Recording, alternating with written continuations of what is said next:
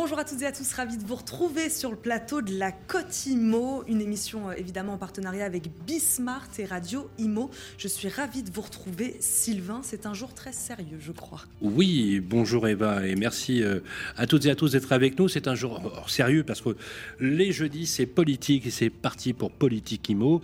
Euh, alors, effectivement, on n'est plus certain euh, d'avoir toujours envie d'avoir la semaine des quatre jeudis, mais en tout cas, on parle politique, les lois, les idées, les engagements, les espérances, les visions, l'inflation normative qui pèse parfois sur l'immobilier.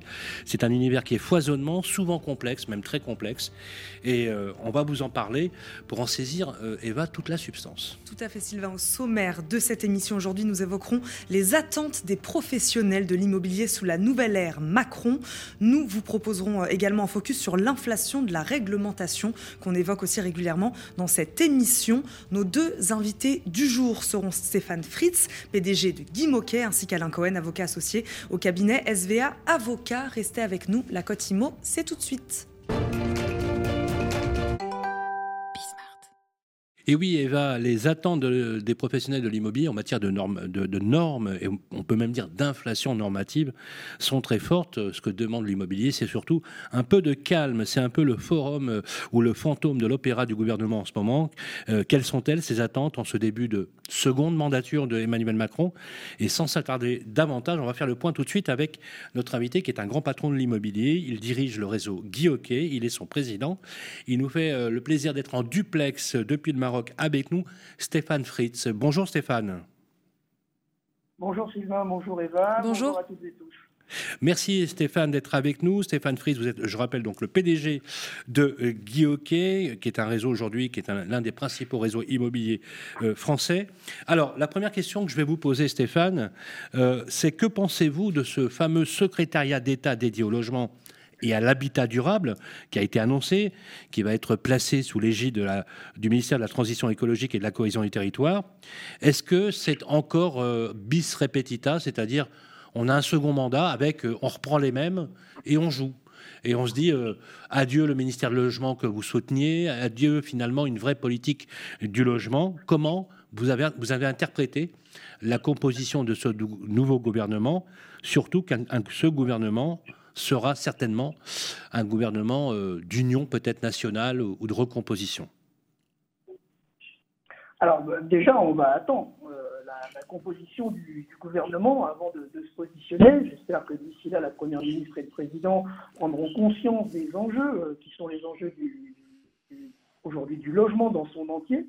Et on voit bien aujourd'hui que tout est fait un petit peu pas à la marge, mais un peu en patch. On voit que tout est décidé par, le, par Bercy ou alors par la transition écologique.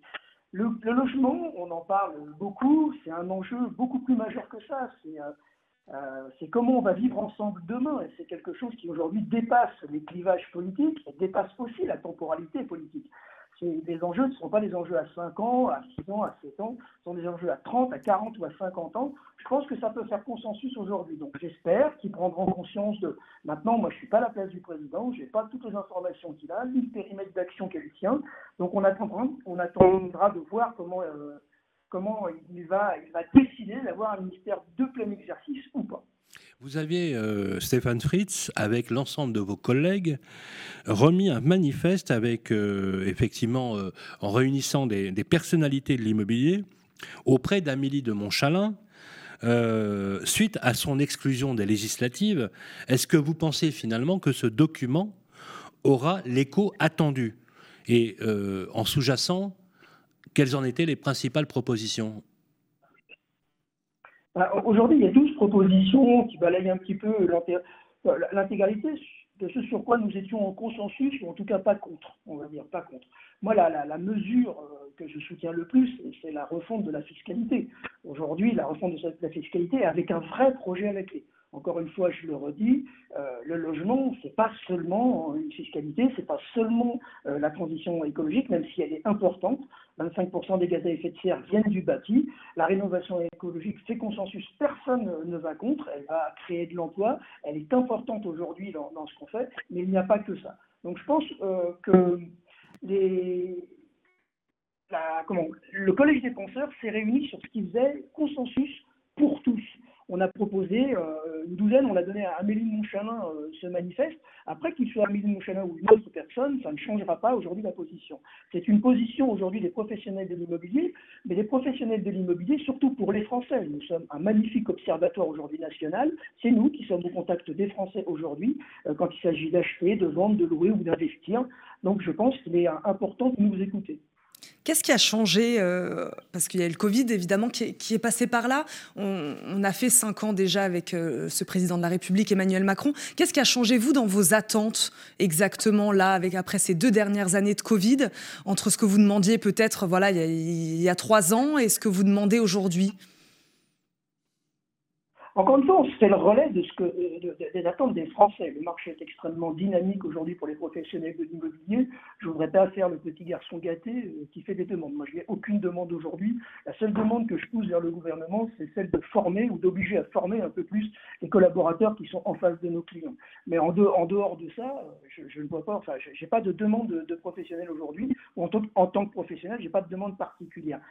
Aujourd'hui, on a besoin d'une fiscalité pérenne, on a besoin d'un projet à plus long terme. Et euh, voilà, donc c'est un peu ce qui se fait. On a l'impression que c'est traité à chaque fois par patch.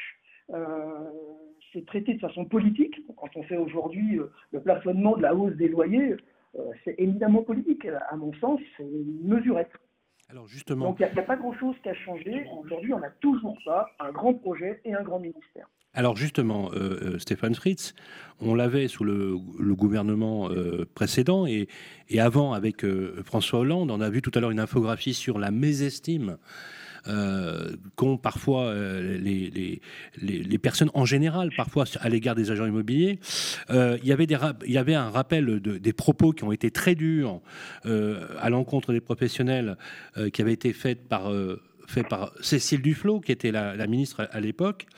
Est-ce que vous pensez que finalement, euh, euh, sur les trois gouvernements précédents, euh, Emmanuel Macron ne fait que suivre une politique qui a mis le logement des Français dans une situation finalement dans laquelle il n'y a pas réellement de, de vision? On voit qu'aujourd'hui, les il y a des millions de personnes qui cherchent un logement, qui ont du mal à se loger.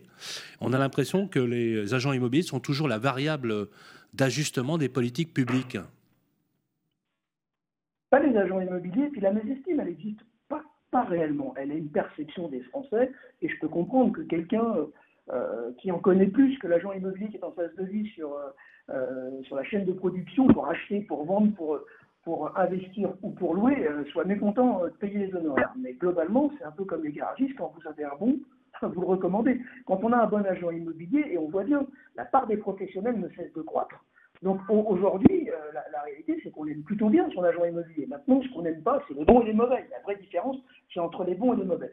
S'agissant des gouvernements, le gouvernement Macron, je ne crois pas qu'on ait eu de mauvaises choses. On a eu déjà un record de transactions. Il y a eu des, comment Il y a eu des taux bas aujourd'hui. On peut pas. Et puis euh, le gouvernement Macron, euh, il a quand même essuyé deux années de crise majeure quand même. Donc c'est pas neutre. Donc on peut déjà pas déjà pas les comparer. Puis après, ce qui s'est passé avec les gouvernements Hollande ou avec Cécile Duflot, très sincèrement, je n'ai pas très envie de les commenter. Ça, voilà, c'est passé, c'était hier. Euh, je n'ai pas, euh, pas de remarques à faire sur ce sujet-là. Aujourd'hui, c'est qu'est-ce qu'on fait demain? Comment on peut se fédérer autour d'un projet commun euh, qui est, pour moi, bien au-delà de, de, la transition écologique ou même de la fiscalité, c'est comment on va habiter ensemble demain, comment on va inclure tout le monde dans ce schéma-là, comment on va embarquer tout le monde sur ce sujet-là. Et ça, à mon sens, ça nécessite une chose, qu'on mette un projet et toutes les personnes euh, mobilisées à la table. Et puis en plus, la bonne nouvelle, c'est qu'on a la fiscalité qui est avec nous, puisque vous n'êtes pas sans savoir que la fiscalité aujourd'hui du logement dans son entier, c'est 80 milliards d'euros de rentrée et à peine 38 milliards d'aides. En réalité, c'est 42 milliards d'excédents. Donc c'est quand même un, segment aujourd'hui qui se porte plutôt pas mal. Alors justement, euh, Stéphane, on va continuer sur ce, sur ce sujet. Euh, on a estimé effectivement qu'il y avait à peu, à peu près, grosso modo, 4 800 000 logements sources du ministère qui seront retirés du marché à cause des étiquettes énergétiques F et G. La FNAIM communique, elle, sur 12 millions de logements, d'autres syndicats sur 6 millions de logements. quand on sait qu'aujourd'hui, il y a un vrai problème problème d'offre, hein, parce que c'est pas la demande, la demande est très forte, qu'il y a un vrai problème d'offre en général dans le pays. Vous qui avez un réseau implanté partout en France, est-ce que vous sentez, à la lumière finalement d'une inflation qui est en train de gagner, un ralentissement de l'activité immobilière et allons-nous vers un durcissement finalement du marché ou pas? Alors, plusieurs choses dans ce que vous dites. Déjà, on voit bien que les chiffres sont mauvais puisque tout le monde en a un et c'est jamais le bon. Et c'est jamais surtout le même. Globalement, par contre, on sait qu'il y a un certain nombre de, logements qui vont sortir du parc locatif et qui vont mettre les gens sur dehors. Et, ça, ça a fait sens. Aujourd'hui, le, calendrier euh, du DPE, de la mise en place du DPE, qui est une bonne chose à l'origine, hein. le calendrier est à revoir. J'espère qu'on ne va pas attendre un cataclysme pour pouvoir revoir ce calendrier et lui donner une cohérence. Parce qu'aujourd'hui, même si on voulait forcer les personnes à faire, on ne trouve même pas les artisans pour faire. Donc euh, il y a un moment donné, il va falloir remettre euh, l'outil sur l'établi. Donc ça, c'est le premier sujet. Sur le deuxième sujet, est-ce que ça va se contracter ou pas? Euh, Déjà, moi, je suis pas Madame Irma, donc je suis incapable de le dire ce qui va se passer un an. On a une visibilité à 3, 4 ou 5 mois. En revanche, il y a des signes avant-coureurs. Les signes avant-coureurs, c'est Aujourd'hui, les taux montent, ils vont monter à 2 à 3, même si ce n'est pas dramatique en soi, hein, dans l'absolu. Hein. que ça monte à 2 ou 3, on savait très bien qu'à un moment donné, ça remonterait. Il y a aujourd'hui le pouvoir d'achat des Français qui est quand même pas mal grévé par l'augmentation des matières premières, qui n'a encore pas, aujourd'hui, n'a pas impacté tous les prix. Euh, l'énergie, et si ça, ça devait durer, entre la perte de pouvoir d'achat par l'augmentation des matières premières plus l'augmentation des taux, oui, on peut avoir une contraction de marché. Est-ce qu'elle sera durable? Non, je ne pense pas. Mais par contre, elle peut être une, contraction de marché, ça peut faire mal. On l'a vu pendant la crise de subprime. Qu'est-ce que vous demandez aux politiques, Stéphane Fritz, en tant que patron d'immobilier aujourd'hui? Un vrai, alors, en tant que patron d'immobilier, très sincèrement, encore une fois, on est des enfants gâtés. Euh, on est sur un marché extrêmement porteur. Euh, on est conseil des Français, que ce soit dans une période de crise ou pas, et peut-être plus dans une période de crise euh, que dans une période faste. Donc, j'ai rien à demander pour mon métier. Mais en tant que citoyen, par contre, une, de la sérénité, c'est-à-dire globalement de la fiscalité, qu'elle soit au moins pérenne, qu'on ait des visions un peu plus longues que, la vision, que la temporalité euh, aujourd'hui euh, des élections, ou la, la temporalité politique. Le vivre ensemble, c'est un projet qui, encore une fois, qui a une temporalité de 20, 30, 40, 50 ans, et non pas de 5 ans, qui a une date d'élection. Donc c'est ça le sujet. Ce qu'on demande, c'est de la stabilité. La stabilité et une vision claire de, comment on va habiter demain. Mais cette question du pouvoir d'achat. Nous, on fera notre travail. Cette question du pouvoir d'achat, Stéphane Fries, vous la suivez avec attention, justement, les mesures qui, enfin, pour les, sur les prix de l'énergie, notamment, vous les suivez avec attention? C'est assez marrant parce que quand vous posez la question aux gens, ça, fait penser à, la façon dont on lit un bilan euh, d'entreprise avec sa liquidité, sa solidité, ce qui est solide, ce qui est l'immobilier, ce qui est liquide, l'argent dans la caisse. Et euh, bah, c'est un peu la même chose. Quand on pose la question aux Français, euh, l'immobilier, ça vient en termes de euh, de crainte en sixième ou en cinq ou sixième position. Et le premier, c'est l'alimentaire d'abord. Donc on voit bien comme quoi, alors que pourtant, euh, aujourd'hui, l'immobilier, ça impacte dans le budget des familles entre 25 et 30% Ça devrait être premier, et ça ne l'est pas. Donc oui, bien sûr qu'on suit ça avec beaucoup d'attention, mais on le suit à l'aune aujourd'hui des gens qui peuvent acheter et pas. Pour l'instant, on ne voit pas de contraction sur 2022. On pense même faire une bonne année en 2022. En revanche, en 2023, si ça devait durer et durcir, euh, l'histoire, il faudra reposer la question à ce moment-là. Alors justement, dernière question rapidement, euh, Stéphane Fritz. Euh, les élections législatives ont eu lieu. on voit bien que la question du pouvoir d'achat prédomine, mais elle prédomine très largement. juste rapidement, avec votre collège de penseurs, comment vous interprétez le fait que le premier poste des dépenses des Français, qui est le logement, soit si mal traduit dans les actes au niveau politique à votre avis? Bah, Parce que jamais les politiques ont fait la même enquête que nous, ils verront qu'aujourd'hui, dans la préoccupation des Français, l'immobilier ne vient pas en premier. Et je, peux comprendre. Après, euh, cette position, elle, sera la sienne, et puis ce sera où ça réussit, où ça défaite. Mais le, président, c'est lui le patron. Euh, pour moi, c'est lui qui a le niveau d'information nécessaire pour faire. Je ne me plaindrais pas qu'il n'y ait pas un ministre de plein exercice. Je souhaiterais qu'il y en ait un, d'accord, mais je m'en plaindrais pas. Donc aujourd'hui, je souhaiterais qu'il y ait ça, et aussi qu'on mette à la table tous les acteurs pour, réfléchir à comment on va vivre demain. C'est tout ma demande, hein. je n'ai rien d'autre à, demander aujourd'hui, encore une fois. Nous, on fera notre boulot, hein, avec ou sans eux. Hein. Merci Stéphane Fries d'avoir répondu à nos questions aujourd'hui dans la Cotimo. Je le rappelle, vous êtes le PDG de Guy Hockey. Merci beaucoup d'avoir partagé euh, avec nous votre vision. Merci Sylvain. La Cotimo, ça continue.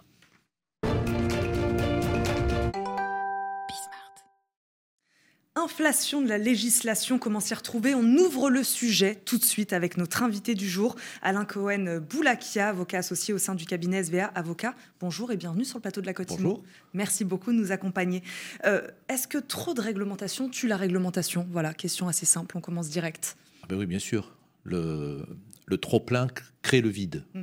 en fait. C'est-à-dire qu'à partir du moment où il y a trop de législation, euh, tout simplement, les gens n'ont pas le temps d'assimiler une nouvelle réglementation, de la comprendre, de la respecter, euh, que tout aussitôt, une nouvelle loi arrive qui va peut-être venir contredire la première, plus personne ne s'y retrouve. Alors je sais bien, ça peut faire euh, les choux gras des juristes, mais nous-mêmes les juristes, on est un petit peu perdus, parce que non seulement il y a une inflation de textes, trop de textes, des textes contradictoires, une juxtaposition de textes, et finalement, euh, tout ça crée euh, le contraire de l'objectif de la loi, c'est-à-dire une insécurité juridique. Et depuis quand vous constatez, vous constatez cette inflation de la réglementation? Est-ce que vous avez réussi à trouver un moment où, ça aurait commencé? Hmm, je pense que ça a dû commencer il y a une trentaine d'années. Je ne saurais pas situer, mais de, je pense que c'est de pire en pire quand même. Sylvain Alors justement, on, on va dire que la loi qui normalise euh, et rééquilibre pour la première fois les rapports entre bailleurs et locataires, c'est la loi Quillot. Oui, il y avait la loi de 48. alors, la, loi de 48 qui a, été. Alors, certains disent qu'elle a été formidable pour euh, euh, donner de, la possibilité d'accès au logement, mais ça a surtout été une loi pour certains autres qui a appauvri les bâtiments, parce qu'effectivement, ça figeait les loyers dans le temps, et donc, du coup, c'était plus rentable de, de rénover les bâtiments. On veut recommencer d'ailleurs. Alors, j'aimerais qu'on parte euh, justement d'il y a 40 ans, quasiment jour pour jour.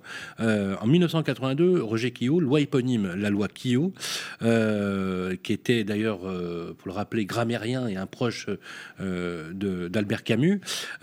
c'était l'idée de la loi Quillot, c'était de rapprocher, en fait, de créer une symétrie on va dire, consensuel entre euh, les rapports bailleurs-locataires euh, pour ne pas finalement faire en sorte qu'on a des, bailleurs qui, finalement profitaient d'une certaine position, notamment financière, pour pouvoir euh, louer parfois même des, appartements qu'on pourrait aujourd'hui qualifier, c'est paradoxal mais vrai, de véritables taudis.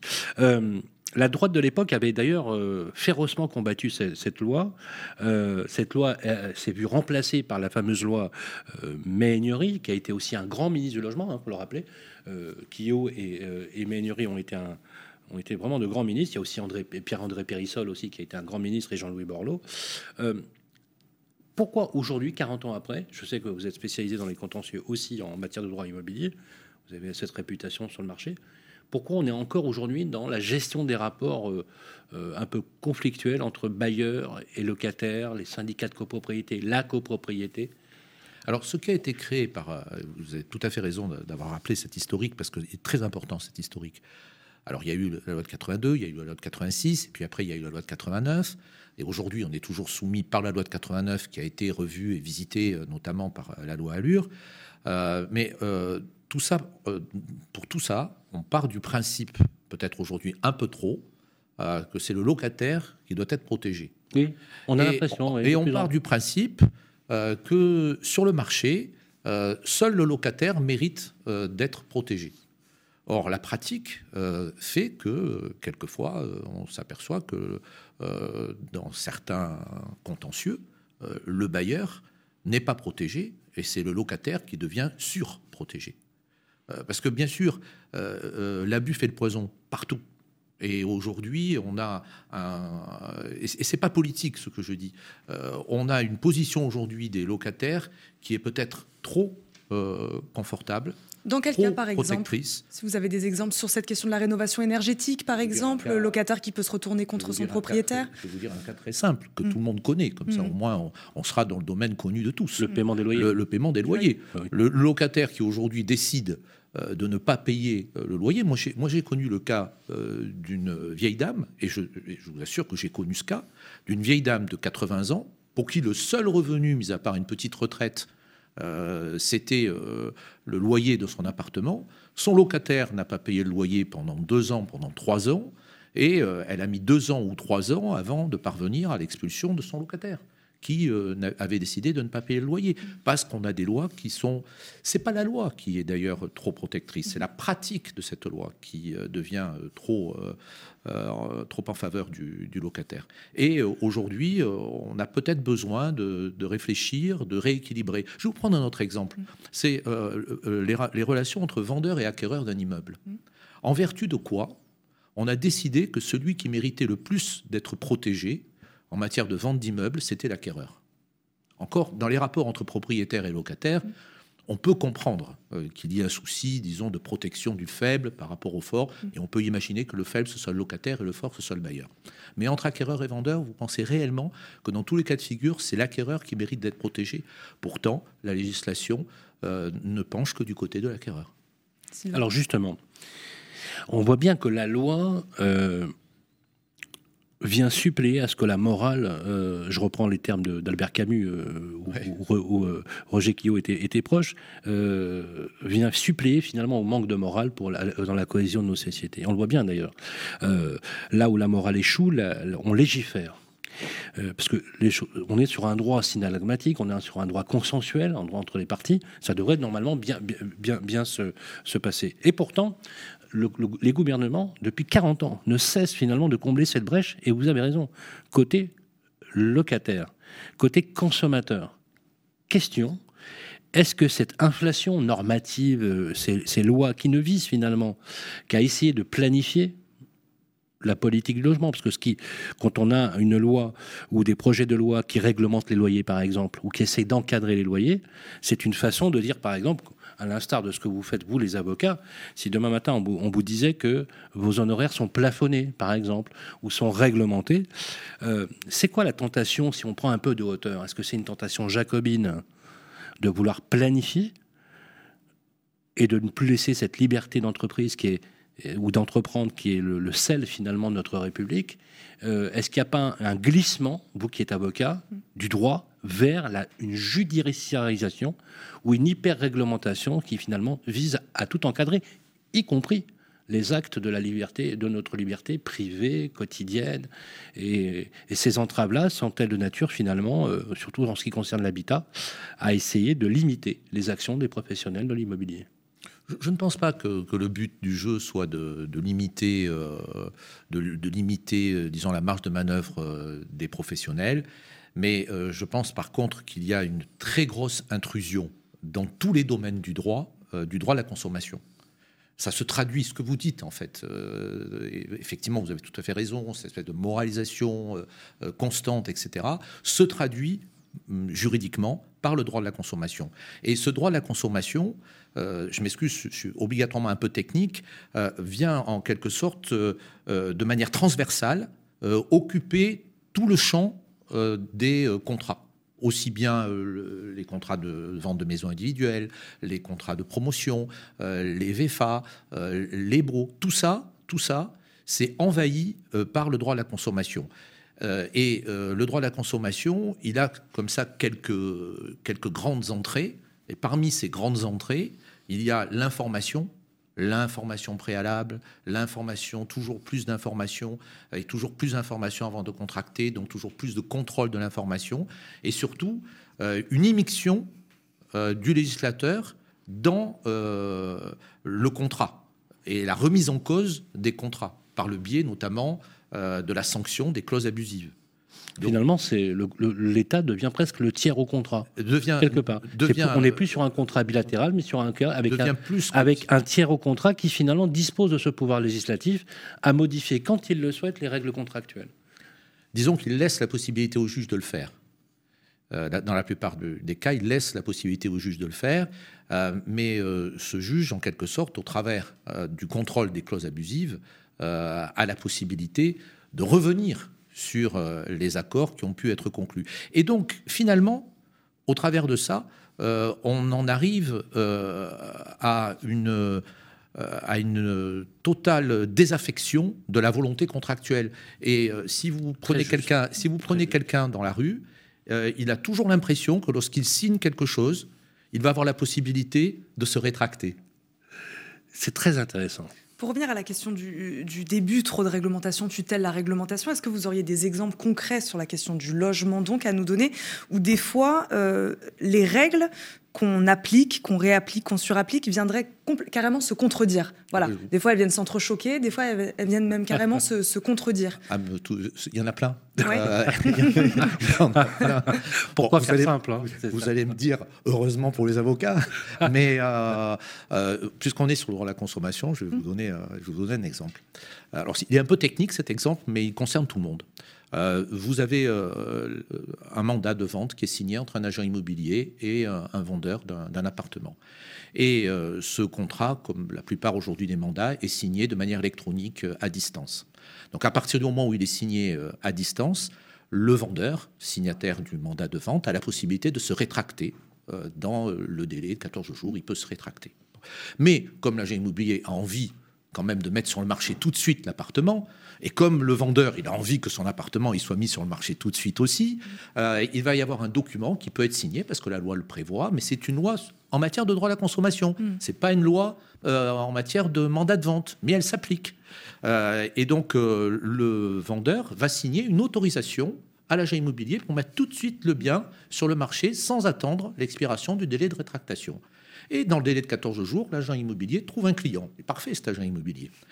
Euh, et euh, le problème, c'est que si on applique le droit de la consommation, le consommateur qui a signé le mandat, il a la possibilité de se rétracter pendant le délai de 14 jours. Ce qui fait qu'en réalité, euh, vont venir se heurter des règles concernant le droit à la consommation avec des règles concernant le mandat immobilier. Résultat des courses, le client va pouvoir se rétracter alors que l'agent immobilier a trouvé l'acquéreur et que l'autorisation a été donnée par le client à l'agent immobilier de mettre sur le marché le bien immobilier pendant un délai de 14 jours.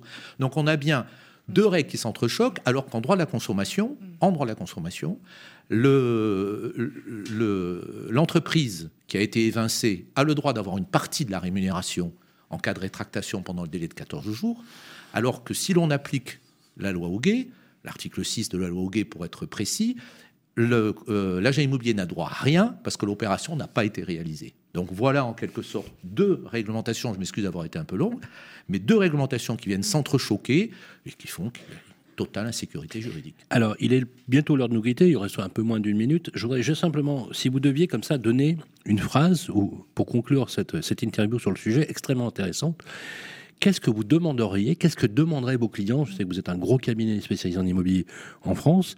Qu'est-ce que vous demanderiez? Est-ce que vous demanderiez un apaisement législatif Un moratoire sur la norme Des suppressions de normes? Qu'est-ce que vous feriez? Vous savez, je vais vous dire quelque chose de très simple. Parce que moi, je suis, je suis quelqu'un à la, à la, base. Je, je demanderais aux législateurs, avant, législateurs, que ce soit en matière réglementaire ou en matière législative, avant de pondre une nouvelle loi, avant de pondre un nouveau texte, de voir si vraiment, vraiment c'est nécessaire. Merci, une très très bonne conclusion. Merci beaucoup euh, Alain Cohen-Boulaka d'avoir répondu euh, à nos questions aujourd'hui. Je rappelle, vous êtes avocat associé au sein du cabinet SVA Avocat. Merci beaucoup de nous avoir accompagnés. Merci pour tous ces exemples très concrets. Merci Sylvain. Merci Eva, merci euh, Alain Cohen-Boulaka. Je rappelle que vous êtes effectivement avocat à suivre avec beaucoup de vigilance. c'est la fin de cette émission et j'espère que ça vous a plu. Tout. Bien évidemment, on parle politique, on parle de réglementation, c'est tous les jeudis d'ailleurs. Ce programme est bien sûr diffusé sur Bismart et sur Radio Imo. Demain, on va parler patrimoine, architecture, on va parler beauté, parce que la beauté est souvent dans l'œil de celui qui la regarde. Belle journée à tous.